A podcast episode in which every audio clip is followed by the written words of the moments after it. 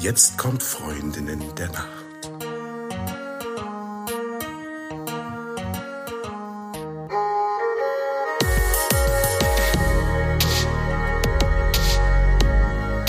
Hallo und herzlich willkommen zu einer neuen Folge Freundinnen der Nacht. Mein Name ist Talia und bei mir ist die, die Eva. Hallo. Und bei uns ist auch der Dr. Albrecht Forster. Albrecht ist Leiter vom Swiss Sleep House am Universitätsklinikum Inselspital in Bern. Ihr kennt ihn ja bereits, er war ja schon öfter bei uns zu Gast. Hallo Albrecht. Hallo Talea. Hallo Eva. Und heute sprechen wir über Frühjahrsmüdigkeit. Genau, es geht darum, wie mache ich es richtig? Wie überwinde ich Frühjahrsmüdigkeit, Albrecht? Gibt es die überhaupt oder ist es ein Hirngespinst?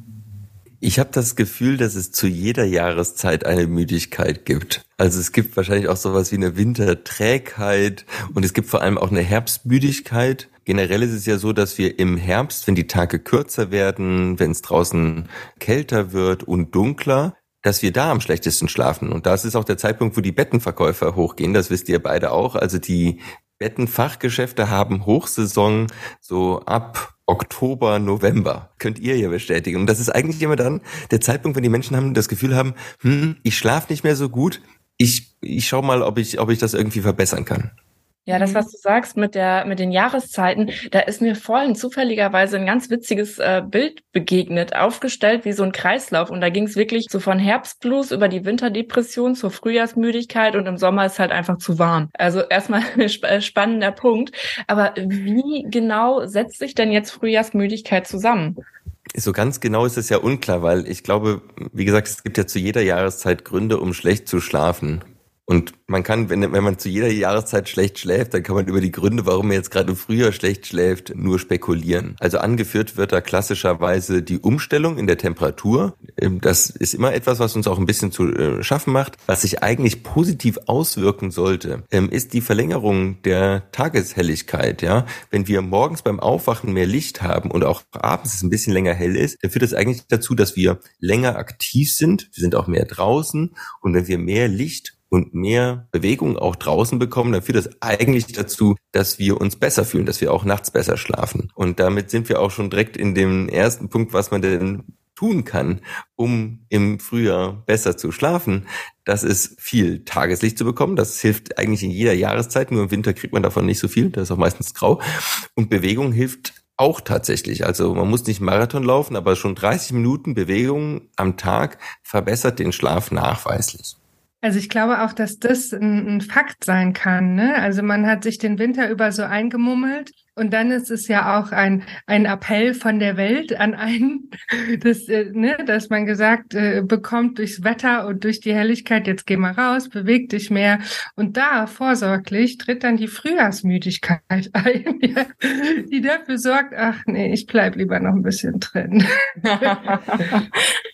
Ich habe jetzt im Vorlauf zu der Aufnahme auch mal nachgedacht. Es könnte natürlich auch sein, dass man in, im Anschluss an die Herbstmüdigkeit und Wintergemütlichkeit vielleicht auch ein bisschen träger geworden ist, ja. Und es ist tatsächlich so, wenn wir uns weniger bewegen und vielleicht zwei, drei Kilo mehr zugenommen haben und dafür leider auch ein bisschen Muskeln abgebaut haben, dadurch, wenn wir uns weniger, weniger bewegen, dann bauen sich Muskeln relativ schnell leider ab. Das merke ich jedes Mal, wenn ich wieder im Sommer anfange, Bahnen zu schwimmen, denke ich immer, uh, letztes Jahr konnte ich aber doppelt so, so lange äh, schwimmen dass wir, dass wir dadurch eben halt auch eine gewisse Trägheit ähm, haben und träge, unbewegte Personen schlafen nicht so gut. Also daher mit dem Essen, das ist auch so eine, so eine Sache. Also auch da können wir die Frühjahrsmüdigkeit überwinden, indem wir wieder anfangen, gesünder zu essen. Es kommt ja dann im Frühjahr dann auch wieder frischeres Gemüse und Obst und nicht nur äh, Kohl äh, auf dem Markt, wenn man jetzt regional essen möchte. Und also generell seinen Gemüseanteil stark zu erhöhen und äh, da im Gegenzug seinen Fleischanteil ein bisschen zu senken, ist ein sehr gutes Rezept für einen gesunden Körper, weil wenn wir zum Beispiel mehr Nährstoffe zu uns nehmen, dann ist unser Körper, hat der mehr Energie. Ja, dann geht es dem einfach besser. Zum Beispiel im Eisenmangel ist häufig ein, ein, Grund, warum Leute auch ja sich träge, antriebslos fühlen. Das ist einer der Gründe, die es sein kann. Und Eisen bekommen wir zum einen, dass wir, weil wir Fleisch essen, aber tatsächlich nimmt der Normalbürger das meiste Eisen durch ähm, Vollkornprodukte, also durch Getreideprodukte zu sich oder auch durch ähm, Linsen. Also wir müssen tatsächlich und auch durch Gemüse können wir uns auch ziemlich viele Eisen zu uns nehmen. Das können wir zwar nicht so stark gut verwerten wie das äh, Fleischeisen, aber bei Eisen ist sowieso wichtiger, dass wir kontinuierlich, also täglich überall ein bisschen Eisen zu uns nehmen, als einmal in die Woche oder zweimal die Woche volle Kanne Fleisch zu uns zu nehmen. Also daher mit Gemüse und ähm, Vollkorn können wir und Linsen, also Hülsenfrüchten, können wir auch sehr viel Eisen zu uns nehmen. Und die Ernährung entsprechend umzustellen, ist eine Möglichkeit, wirklich sich viel vitaler zu führen. Also haben wir schon mal zwei Tipps. Einmal die ein bisschen schleifen gelassene Winterernährung wieder aufbrechen und mal ein paar gesunde Sachen mit reinpacken und dann einfach mal schön an, vielleicht an die frische Luft und ein bisschen Bewegung in den Tag holen. Vielleicht so ein äh, halbstündiger Spaziergang am Vormittag, wenn die Sonne gerade so richtig Kraft bekommt. Ich habe tatsächlich vor ein paar Tagen habe ich mich mittags, da kam endlich mal die Sonne raus. Ist ja wirklich auch oft, dass dann, dass im, im, im Winter die Sonne nicht so rauskommt. Dann habe ich mich eine halbe Stunde explizit in die Sonne gesetzt und danach ging es mir so viel besser. Also und ich habe auch danach am Abend äh, wirklich besser geschlafen. Also gut, das ist ein Einzelfallbeispiel und ich wetter ja immer gegen Einzelfallbeispiele, aber das, ja, es fühlt sich, also das ist, es ist so einfach. Einfach machen. Ich weiß nicht, wie geht's euch denn, wenn ihr euch in die Sonne setzt? Also, das ist doch was. Also, wie geht's mir, wenn ich in der Sonne sitze? Äh, toll. Und danach auch. Und davor auch, wegen der Vorfreude auf die Sonne. Ne? Wir merken es ja jetzt auch alle, wie du neulich, Albrecht. Man giert so richtig danach, dass mal so ein paar Sonnenstrahlen eins, äh, einen ins Gesicht äh, blitzen.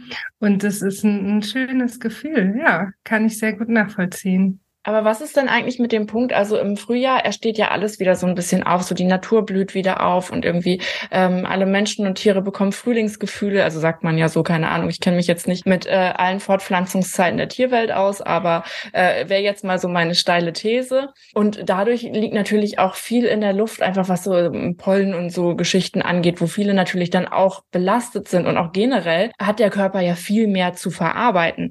Kann das was damit zu tun haben? Das kann dann mit zu tun haben, dass wir dann schlechter schlafen. Das betrifft dann eben halt die Asthmatiker, die dann auch relativ häufig Allergiker sind.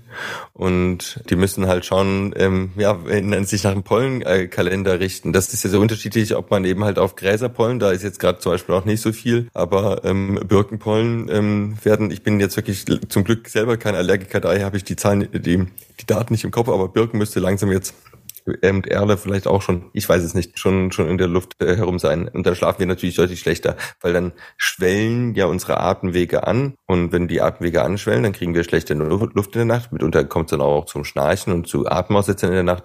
Und das stört unseren Schlaf. Das ist ganz klar. Ähm, also jegliche Entzündungsreaktion mag unser Körper nicht. Ich finde, das ist auch nochmal so ein guter Punkt, weil wenn wir uns tagsüber so verhalten oder irgendwie Dinge auf uns zukommen, die wir uns dann gar nicht aussuchen, die aber unseren Schlaf beeinträchtigen, ist es natürlich klar, dass wir dann daraufhin, also in, in Folge eben wieder müde sind. Ja, also, also da müssen wir wieder unterscheiden, ne? Müdigkeit und Schläfrigkeit. Ne? Also infolge von tagsüber draußen sein, schläfrig zu sein, das findet ja jeder super. Ich glaube, die Frühjahrsmüdigkeit ist eher so gedacht, so, dass man tagsüber durchhängt, oder? Also ich weiß nicht, wie, wie versteht ihr denn äh, ähm, Frühjahrsmüdigkeit als tagsüber durchhängen oder nachts mehr nach mehr Schlaf gieren? Tagsüber durchhängen. Ja, genau. Ich also bin auch äh, für tagsüber durchhängen, genau. Ja. ja, genau. Und die, die bekämpfen wir wirklich am besten mit Licht und Bewegung. Also schon mal zwei ultimative Tipps für euch da draußen. Haben wir dann noch einen abschließenden letzten Tipp, der der Game Changer sein könnte? Also äh, hier No Pressure, Leute. also ich will noch mal ganz kurz äh, sagen, was mich gerade so ein bisschen äh, getriggert oder fasziniert hat, ist natürlich die Frühjahrsmüdigkeit gar nicht nur als Frühjahrsmüdigkeit wahrzunehmen, sondern als Konsequenz aus dem Einmummeln im Winter. Ne? Also im Prinzip ist es das auch so ein bisschen. Und vielleicht ist die Art und Weise, wie wir uns fühlen im Frühjahr eigentlich ja, das Normale in Anführungszeichen und im Winter sind wir halt Träger. Vielleicht ist es so rum. Wäre auch mein Ansatz. Wir kriegen gar nicht den Abbau von unserer Fitness mit und dann wollen wir im Frühjahr plötzlich wieder und denken, hey, jetzt müsste ich doch können und dann sagt unser Körper, nö, kann ich nicht mehr. Ähm, musst du wieder was für tun, dass du das wieder kannst. Und ja, muss man wieder trainieren. Gutes Fazit. ab aufs Laufband, ab nach draußen oder ab wo auch immer hin. Eva Albrecht, vielen Dank. Das war sehr erhellend und damit sage ich euch gute Nacht. Gute Nacht. Schlaf gut.